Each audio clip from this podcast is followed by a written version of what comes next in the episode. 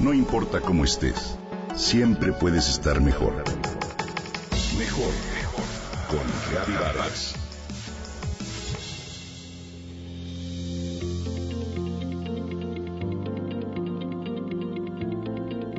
Estoy segura de que la información que a continuación te comparto te va a sorprender.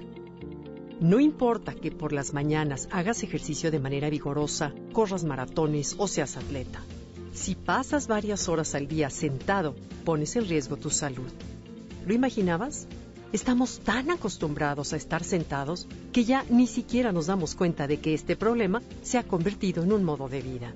Sin importar si trabajas frente a una computadora, si eres un piloto de avión, si eres miembro de una gran corporación con juntas frecuentes, manejas un Uber o eres un arquitecto o diseñadora, el promedio de horas al día que pasamos en una silla es de entre 8, 13 y hasta 15 horas. No estamos diseñados para estar sentados. Este cambio en los hábitos de vida ha estado afectando al hombre desde tiempos inmemorables. Lo interesante es que, de acuerdo con los registros biológicos y antropológicos del Smithsonian National Museum of Natural History, se puede constatar que los huesos del hombre primitivo se hicieron menos densos hace unos 12.000 años en cuanto comenzó a tener una vida más sedentaria. Es decir, en cuanto dejó de ser nómada y comenzó a establecerse gracias a la agricultura. En estudios más recientes se ha visto que en poblaciones agrícolas de hace aproximadamente mil años, los huesos de los habitantes resultaron ser más delgados que los de sus antecesores que trabajaban y se movían más. La actividad física y la movilidad son en definitiva un componente crítico para tener huesos fuertes. Esto lo comenta Timothy Ryan de la Penn State University. El cuerpo pesa y pesa mucho. Lo sabemos cuando hemos tenido que cargar a un niño o a una joven a su cama. No se diga a un adulto, por ejemplo, cuando se le han pasado las copas.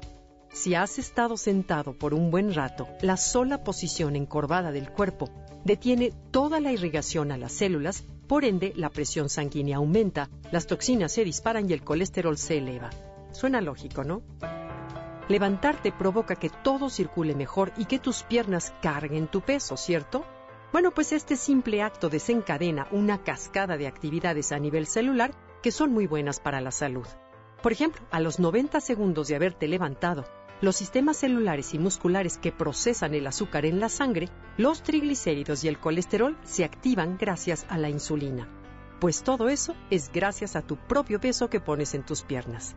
Estos mecanismos a nivel celular son responsables también de alimentar a las células con energía y de hacerlo seguido, reduce significativamente el riesgo de enfermedades.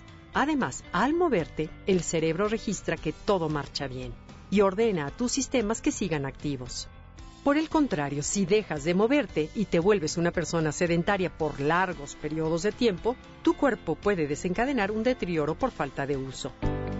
Como conclusión, las horas de inactividad a nivel celular se asocian, como ya dijimos, con hipertensión y enfermedades crónico-degenerativas, además de que favorecen el aumento de peso. Todo esto de acuerdo al experto en el tema, el doctor James Levine, codirector de la Clínica Mayo. ¿Cuál es la solución? Bueno, si tu trabajo como el mío consiste en estar sentado frente a una computadora, la solución es programar una alarma, que puede ser un sonido agradable, que suene cada hora y te recuerde levantarte por unos 10 minutos. Tus ojos y todo tu cuerpo te lo agradecerán. Por otro lado, en muchas oficinas de los llamados millennials ya hay escritorios para trabajar de pie, lo cual podría ser otra opción. Si bien el descanso siempre es necesario, este debe ser para romper con la actividad, no al revés. Sí, el enemigo es la silla, y recuerda que hacer ejercicio por las mañanas no te salva del deterioro que causa estar sentado. La solución, levantarte y moverte lo más que puedas durante el día.